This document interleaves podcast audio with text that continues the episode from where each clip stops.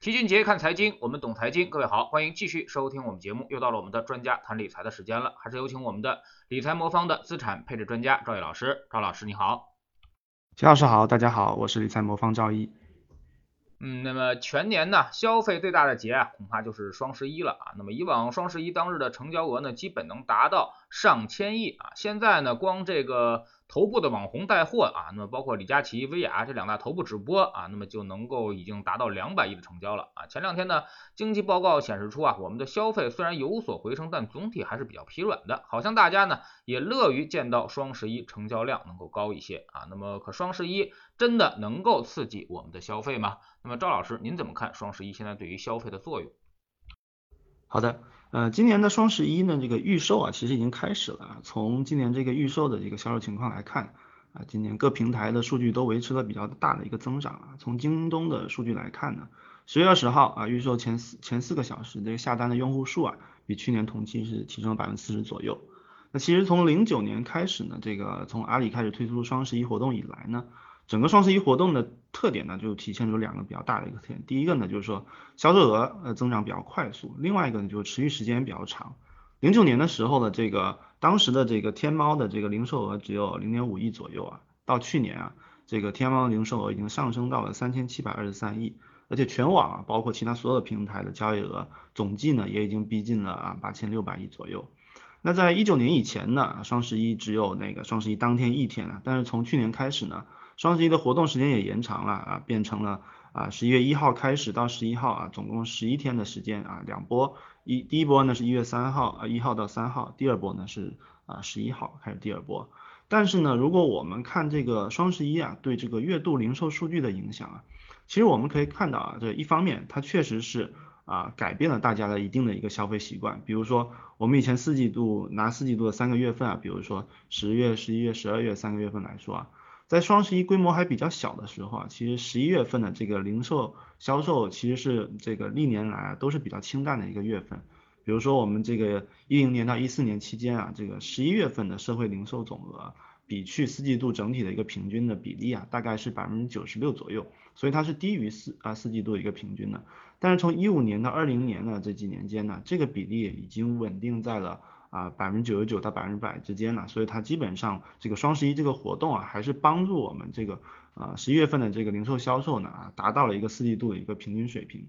但是呢，这个随着这个双十一活动推广越来越多啊，双十一活动对于引导新增消费的能力，其实我们从数据来数据来看呢，还和早期相比呢，还是有了一定程度的一个下降。它更多的呢是变成了一个刺激集中消费的这么一个作用。比如说，我们从天猫平台这个双十一的增速和它整个财年的这个销售额增速的对比上来看，在二零一三年以前呢，双十一的这个增速啊是明显高于全年的增速的。比如说二零一二年双十一期间的这个销售额这个增速达到了百分之三百，远高于全年平均的大概百分之一百二左右。那一三年呢，双十一的增速也达到百分之一百八，那全年增速是百分之一百。所以早期呢，双十一确实起到了一定的这个拉新的一个作用，啊，就是说大家通过双十一这个形式啊，可以吸引大家增加更多的一个消费，特别是一个网购的消费。但是呢，在二零一四年以后呢，双十一的这个增速啊和整体全年的增速已经没有特别明显的区别了。也就是说，大家已经习惯了这个双十一的形式啊，只是把去年啊双十一的这些消费习惯啊延续下来啊，大家逐渐的把双十一当做了一个固定的消费节点。那对商家来说呢，这本质上也变成了一个聚集销售的一个行为啊，也就是说把大促前后一段时间的这销售额集中到了双十一这个期间来。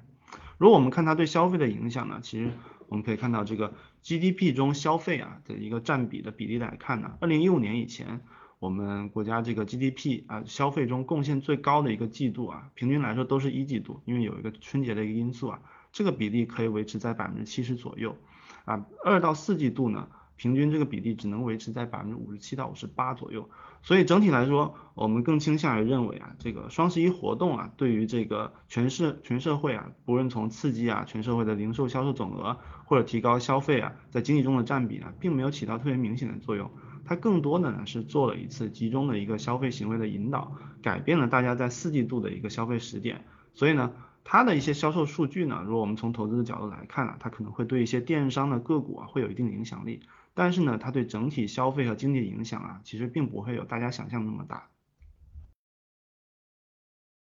嗯，那么现在对于消费您怎么看啊？那么今年我们消费数据其实一直在下滑啊，您觉得现在消费是一个什么样的一个水平啊？那么为什么今年下滑这么快呢？好的，确实啊，我们最近的这个宏观消费数据啊，整体都比较一般。比如说这个三季度，我们社会的零售总额同比增长只有百分之五点一，两年滚动的同比呢只有百分之三，这个是自这个去年三季度以来啊是最低的一个水平。啊，这个三季度呢消费呢大幅的回落啊，比较容易呃也比较多的一些解释啊，可能是说我们受到疫情的影响，比如说七月中旬开始啊，我们这个变异病毒的扩散呢。啊，引发了全国的新一轮的一个封锁啊，而且并且涉及了江苏、广东、福建啊等众多这个经济比较发达的省份，对服务消费啊确实产生了一定的一个冲击。但是呢，有几个现象呢，其实是疫情并不能解释的。一个呢，就是说我们网上消费的增速啊下滑的速度啊其实是高于整体的。我们三季度啊网上消费的那个两年同比增速啊是百分之十二点八，比二季度的下滑了百分之四点六。这个下滑的速度其实是高于其他所有的一个商品的，而在我们今年一二月份疫情有所反复的这个期间呢，其实网上消费几乎是不受影响的。第二点呢，就是说我们这个社会零售的一个增速从去年以来啊，一直都不太好，就即使在疫情比较平稳的情况下，它也不高。今年四月份以来，一直它在维持在百分之五以下。疫情之前呢，这个平均增速是可以达到百分之八以上的。所以由此可见呢，其实我们这个近期啊看到一些消费数据的不好，那固然肯定受到了一定疫情反复的影响，但是呢，我们认为呢，就是消费的这内生动力呢，其实也是受到一定影响，并且还没有完全的一个修复。大家都知道的，这个我们一般在分析消费的过程中啊，就最重要的一个宏观变量其实就是居民收入。但是呢，从全球的经验来看呢，如果我们想要这个振兴消费，最重要的一环呢，其实并不是居民收入的总量。而是它内部的一个结构的平衡，因为道理很简单，因为有钱人如果变得更有钱了，他其实边际上不会增加更多的消费，非常的有限。但是呢，穷人的收入如果增加以后，他的这个消费的增量就会是很可观的。那我们从具体的这我们居民就业的这个数据来看呢，举个例子啊，九月份我们城镇调查的这个失业率啊，其实已经回落到了二零一八年十二月以来最低的一个水平了，达到百分之四点九左右。但是呢，这其实并不能反映我们其实中低收入群体还面临了一些比较大的一个困难。如果我们分群体来看呢，就看我们这个疫情对大家收入这个影响，我们一方面会发现呢，中高收入群体的消费的修复啊已经基本完成了。这个根据西南大学最近的发布了一个疫情后时代啊中国家庭财富变动趋势这么一个报告，报告里面指出来，疫情对中高收入群体的冲击啊其实是比较小的。以这个年收入十万以上的家庭为例啊，啊这部分群体的这个财富水平啊，其实从去年三季度就已经开始恢复了正增长，而且呢，他们相应的这个消费的支出啊，也复苏了接近一年了。但是另一方面呢，如果我们考虑一些中低收入的群体，他们收入下降的水平啊，财富缩水的水平啊，还是比较明显的。收入五到十万的家庭的这个财富水平啊，在今年二季度才开始恢复增长。但是呢，三季度又受到这个一些外部冲击影响，又重新开始缩水。然后最低端的家庭呢，比如年收入五万及以下的这个家庭财富啊，一直到今年三月份还是持续在一个缩水的一个状态，而且这个三季度缩水的程度还有所加剧。所以这部分群体啊，其实覆盖了我们国家多数的这个城乡地区的一个家庭，消费倾向是非常高的，但是同时受到这个疫情的影响，财富损失也非常大。啊，消费增速啊，始终都处在一个比较低的一个水平，这也和我们三四线城市啊，比如说我们销啊商品房销售景气度一直比较低的，也有一定的一个共振的一个效应。这背后的原因呢，其实一方面就是疫情的反复啊，其实限制了这个消费的复苏，但是呢，它同时更大的程度上，它也打击了规模庞大的这个消费服务就业群体的一个收入。我们知道，像这个消费服务业啊，其实吸纳了大量的就业人口，而且呢，以这个小微的经营者居多。这部分经营者的一个特点啊，就是说营收能力比较弱，抗风险能力比较低，受疫情的冲击也是比较大的。根据统计局呢，这一九年的一个数据啊，我国这个私营企业和个体就业人数大概是四点零五亿左右，啊，其中呢，从事这个消费服务业这边就包括啊一些批发零售啊啊，是住宿餐饮这些比较受疫情冲击比较大的一个行业，的人数呢就有大概是二点四六亿左右，占比达到了百分之六十一。这个最近呢，这个北京大学啊企业大数据研究中心也发发布了一份啊中国小微经营者调查的一个二季度一个报告。报告中呢，这个样本中呢，个体户大概占百分之八十七啊，公司制的一个企业大概百百分之十三。这其中呢，百分之四十八的一个经营者呢汇报啊，他季度的营收收入其实是低于二点五万元的，净利润水平呢平均大概在百分之三点二以上左右啊。啊，高达百分之七十八的这个小微经营者啊，集中在服务业。这些经营者中呢，啊，其中有百分之四十八点六的认为呢，市场需求不足啊，是他们现在经营面临的这个最大的一个压力。所以啊，虽然我们国家经济复苏的这个大的一个数据啊，整体来说还是比较好的，特别是说我们和国际的对比来看的话，还是比较好的。但是呢，我们国内各个群体之间的复苏其实不是特别均衡，这个对整体消费的复苏呢，其实是一个拖累的一个因素啊。啊，从我们之前的分析我们可以看到，其实消费下台阶啊，会形成一个比较强的一个自我强化的一个反馈，因为呢，消费本身呢，这个呃，造就了大量的一个就业人员，大家消费一旦下降呢，啊，消费的从业者的收入也会下降，这也是很多国家长期消费低迷、陷入低通胀的一个比较原因。比如说，我们知道美国的这个消费占比啊，比我们国内还要大。所以这个因素呢，在美国的影响其实更为突出。所以我们看到这发达国家其实长期通胀低迷、消费低迷也是有这部分原因。而且从过去的原因来看呢，经验来看呢，除非啊我们用一些非常规的财政政策啊，否则很难打破。比如说我们从美国例子来看呢，积极的财政政策啊是起到一定的一个作用，比如说直接发救济金。但是呢，这个会给中央政府啊造成很大的一个负债。如果这个国家的国力不够强大呢，最终会。还是会威胁到它的货币的稳定了，所以也是一个呃嗯可能最后的一个后手了。所以因此呢，在这个我们认为在全球这个贫富分化这个加大、终端需求这个比较乏力的背景下呢，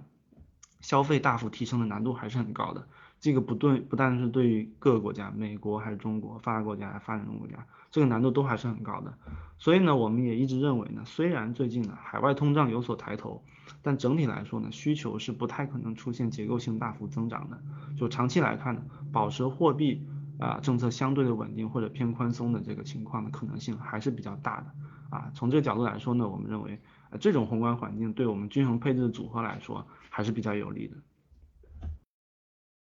呃，那您认为明年这个消费会回来吗？因为今年的整个这个消费行业啊，跟这个消费的数据也是呈同向。波动的啊，那么明年消费数据会不会回归呢？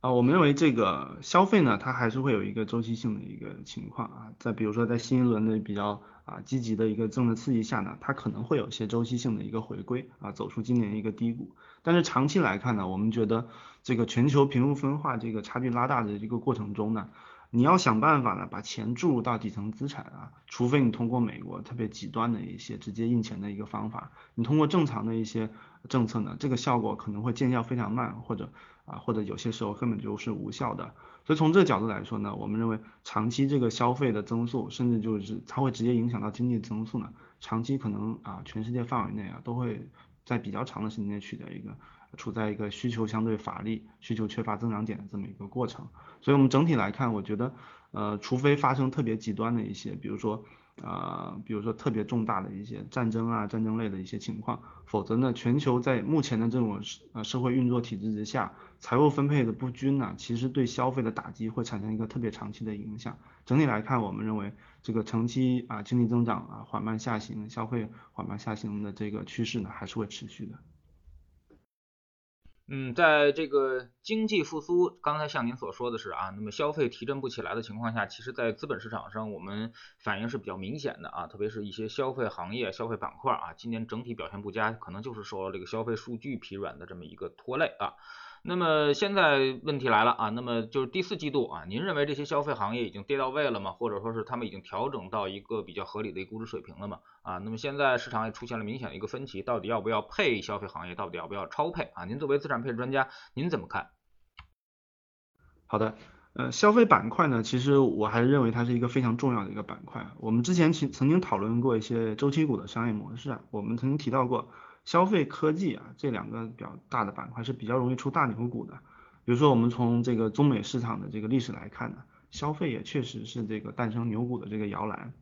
那从历史的表现数据来看呢，其实从两千年以来，美股上涨啊前五十名的上市公司里面，这个可选消费、日常消费、医疗保健的公司分别占到了九家、七家和八家，占比呢分别是百分之十八、百分之十四和百分之十六。就美股大消费行业公司的这个合计占比的比例达到百分之五十，A 股市场也是类似的，我们这个可选消费、日常消费、医疗保健的这个啊家数呢，达占到了五家、九家、十三家，整体合计达到了百分之五十四。那两千年以来呢，这个我们这个 A 股啊行业指数里面表现最好的板块也是食品饮料啊啊生物医药还有家用电器这些类消费行业，并且呢未来随着这个经济转型呢。虽然我们这个整个国家，我们之前说了，经济可能是会下行的，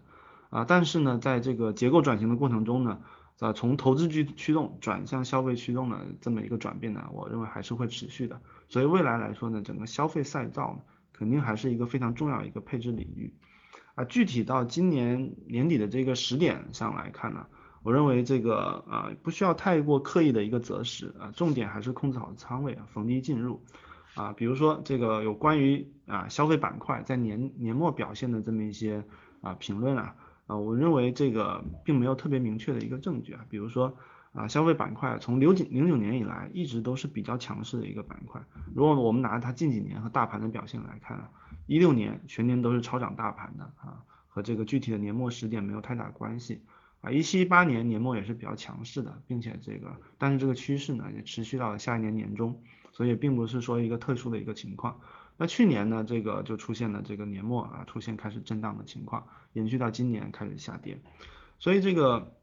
对于消费股的一个投资啊，我觉得这个首先它是一个好资产，但是呢，我觉得在投资的过过程中呢，不太需要去过分的在一些年内一个周期性的一个现象。从过去的表现来说呢，在合适的时点进入呢，长期持有都会是比较好的。现在消费的股的估值啊，当然是从高点了。啊回落了一些了，但是整体来说呢，它其实安全边际也不是特别的厚，所以大家如果觉得啊，如果现在消费消费股啊会出现像过去一样啊，恢恢复到一些特别强势的一个涨幅呢，其实我觉得它的这个安全边际或者它的上涨预留出来空间其实并不太够的，所以它在现在的估值呢，可能表现出一个啊比较正常或者略微好于大盘的表现就已经不错了。啊，因此呢，我们认为整个啊虽然消费行业呢。啊，长期还是我们认为比较非常适合长期配置的一个资产，但是我们还是建议它呢作为资产配置一部分更为稳妥。一方面呢，就是说消费股自身这个啊营收的波动啊虽然不是很大，但是它这个作为大类资产的属性还是股票，股票本身的波动还是比较大的。合理公司的仓位呢作为配置的一部分，可以获得比较好的一个风险回报特征。另外呢，就是说消费行业虽然你长期持有应该不错。但是呢，它的长期的增长性呢，可能也不是最好的。比如说，过去十年美股中这个传统的消费股其实是跑输指数的啊，这也是为什么巴菲特啊近十年都跑出标普五百的一个重要原因。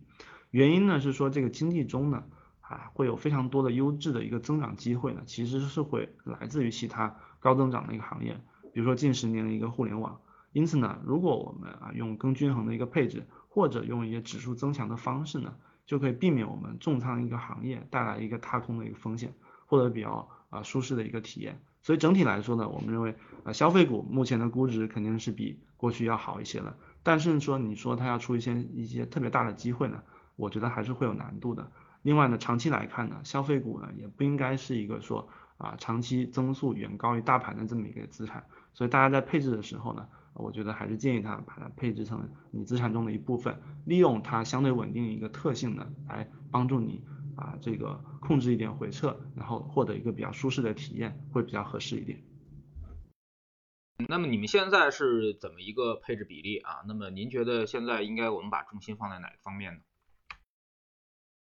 我们认为呢，现在呢，我们的配置比例呢，首先这个，比如说我们风险最高的一个等级呢，我们 A 股的比例还是站在百分配在百分之五十左右。另外呢，是我们调低了美股比例，大概是降到百分之八左右，调高了一点港股的比例在百分之十二左右。啊，长期来看呢，就我们目前的这个股票配置呢，还最明显的一个观点呢，还是说我们长期在全球范围内，我们还是认为中国的资产还是最好的。啊，另外。这个在港股的资产呢，在经过了大幅的调整之后呢，其实我们在啊应应该是一个月前啊，也是果断的增持了它的一定配置比例。从目前来看呢，啊港股的表现还是比较不错。长期来看呢，我们依然认为港股很多资产是被错杀的，所以还是存在比较好的一个投资机会。另外呢，整体来说，美股它的这个嗯整个估值还是比较高啊。并且最近的走势啊，啊，美股最近又创新高了，啊，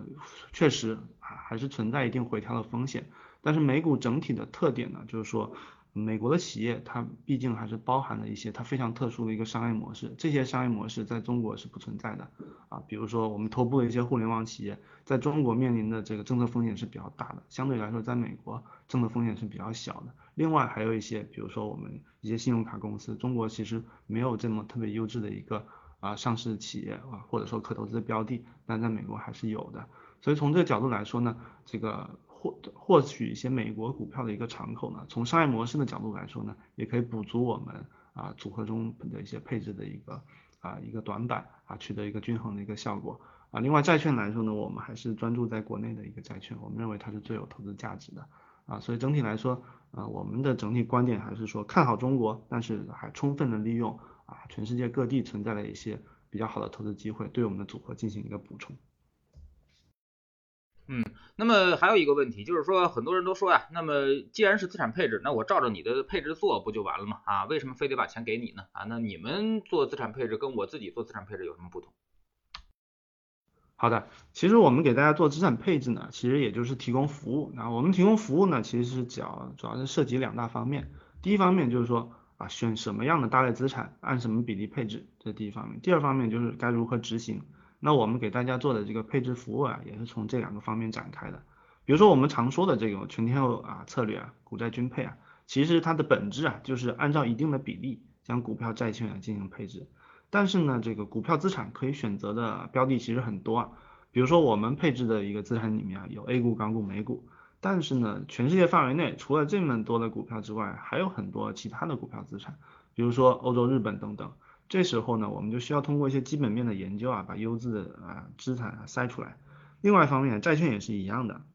我们在国内有利率债、信用债，我们海外呢还有美元债。对于债券来说呢，其实我们同样需要用一些基本面的研究啊，判断哪一类债券啊更具备投资价值。比如说现阶段，我们就觉得。发达国家的债券其实并没有太大的投资价值，一方面收益率低，另外一方面呢还存在信用风险。比如说我们最近看到这个中资美元债集中暴雷，但我们国内的债券资产就相对平稳啊，这也体现了我们选择合适合适这个资产的一个重要性。比如说我们的配置比例里面呢，其实就不包含任何的美元债，这也是我们取决于我们早期的一个判断。另外呢，就是说在比例配置方面呢，我们的理念呢是说我们希望通过长周期的一个回测。把握各类资产极端情况下的表现，来为大家做一个配置。因此呢，这个是配置比例啊，是针对长周期回测下的一定的量化方法下啊优化产生的一个结果啊，能够在给定风险要求下构建出一个风险收益比比较高的一个组合。最后呢，就是说在确定了这个大类资产比例之后呢，我们还需要对这个资产进行落地啊，这就涉及到一个具体标的选择的一个问题。比如说，我们会通过这个优选基金的方式啊，帮大家构建一个能够稳定长期啊打败基准的这么一个基金组合。比如说，根据我们的回测啊，我们 A 股的基金池啊，平均每年可以战胜大盘大概指数大概七到八个百分点左右。今年呢，我们的超额收益啊也达到百分之十一啊，也是比较高的一个水平啊，是这是高于全市场股票基金的一个平均水平的。所以，我们呃通过这个帮大家优选基金这个服务呢。也可以帮助大家啊避避免踩坑啊，并获取一个比较好的一个收益。那通过这几方面的服务呢，其实我们啊是为大家构造一个资产配置一个方案。当然了，这个构建组合啊、组合管理啊啊需要投入的时间还是很多的。大家可以去啊，比如说认可我们的方法啊，可以借鉴我们的方法去构造适合自己的一个组合。但是呢，这个需要对各类资产啊，比如基金啊，投入啊研研究时间。还是比较多的啊。如果大家认可我们的这个投资理念这个前提下呢，选择我们的组合呢，可以帮助大家节省一些时间啊精力，同时也可以获取一些不错的回报。好的，非常感谢赵毅老师今天做客我们节目啊，今天跟我们聊了一些消费的话题啊。其实消费最近是市场的一个热点啊，那么大家觉得这个回调了很长时间了啊，可能可以投资了啊。那么现在也发现有些。东西已经开始逐渐的走出底部了。但是呢，其实从整个的估值啊和这个判断上来说呀，它其实现在仍然属于一个。呃，只是跌了而已啊，并没有特别便宜，并没有太多的安全边际的这么一个范围之内啊，所以说大家在这方面的投资呢，起码我们觉得是不应该高配的啊，那么或者说没有太大的一个胜算去进行高配啊，那么现在呢，我们嗯对市场是比较乐观的啊，因为很多东西都已经基本上进入了一个合理区间，我们觉得明年行情啊肯定不会特别的差啊，那么呃希望大家能够再给他点耐心啊，等待市场转好的一个机会，非常感谢赵毅老师，再见。谢谢齐老师，再见。